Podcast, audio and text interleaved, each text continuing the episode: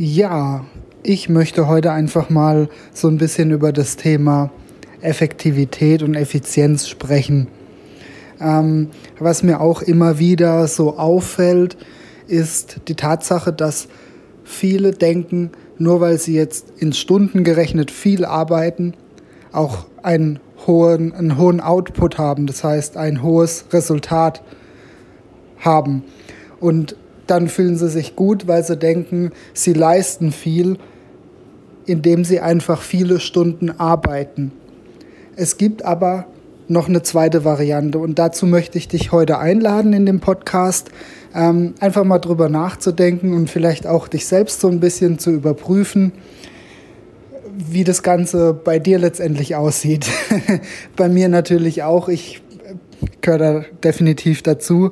Ähm, Thema Effizienz. Es gibt natürlich zum einen die Möglichkeit, dass du viel arbeitest, dann hast du natürlich auch ein höheres Ergebnis, als wenn du auf die gleiche Weise wenig arbeitest.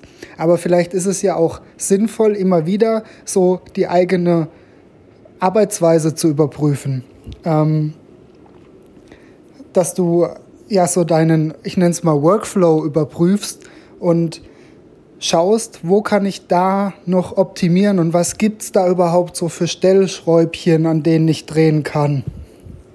Ähm, ich bin selbst ja auch in einer Firma in Singapur tätig oder für eine Firma in Singapur tätig und wir haben ein ja, ein ja, effizienteres Arbeitsmodell als Standardfirmen, behaupte ich einfach mal.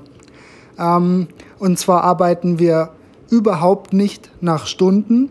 Das heißt, du wirst komplett nicht nach Stunden gerechnet und bemessen, sondern nach Projekten, nach Leistung im Endeffekt. Ähm, das nennt sich Result Only Working Environment, kommt aus den USA, gibt es glaube ich seit 2003 oder so. Und da geht es halt wirklich darum, dass du anhand deiner Ergebnisse gemessen wirst. Und der Weg, wie du zu deinen Ergebnissen führst oder äh, kommst, wird dir nicht vorgeschrieben, außer halt natürlich die Firmenpolicies, also ähm, dass du dich an die Firmenrichtlinien halten musst, wie ähm, dass du niemanden mobst, dass du die Firma nicht schlecht machst in der Öffentlichkeit und und und, ist ja klar. Aber ansonsten wird dir der Weg in der Regel nicht vorgegeben, sondern Du selbst musst quasi rausfinden für dich, was der effizienteste Weg ist und vor allem, was auch für dich die effizienteste Arbeitsweise ist. Und vor Ort in Singapur gibt es zum Beispiel Stillräume, es gibt Stehtische, es gibt normale Büroplätze, es gibt ähm, öffentliche Plätze sozusagen, also du kannst auch draußen arbeiten. Ähm, also du hast da wirklich komplett freie Wahl und du kannst für dich komplett selbst entscheiden, was sinnvoll ist.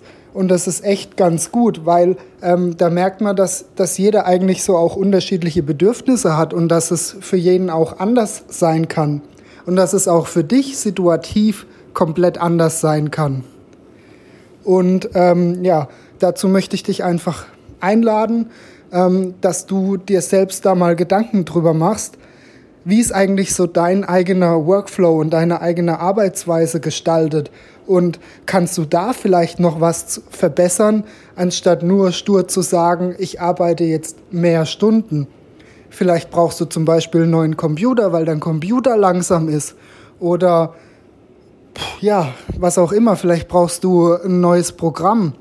Klar kostet es vielleicht Geld am Anfang, aber du sparst ziemlich schnell auch dieses, dieses Geld wieder ein. Also das monetarisiert sich wieder relativ schnell und refinanziert sich, weil du einfach effizienter bist. Und ja, du solltest halt einfach wegkommen so von diesem klassischen Modell, dass du dich selbst auch misst anhand von der Zeit, die du arbeitest.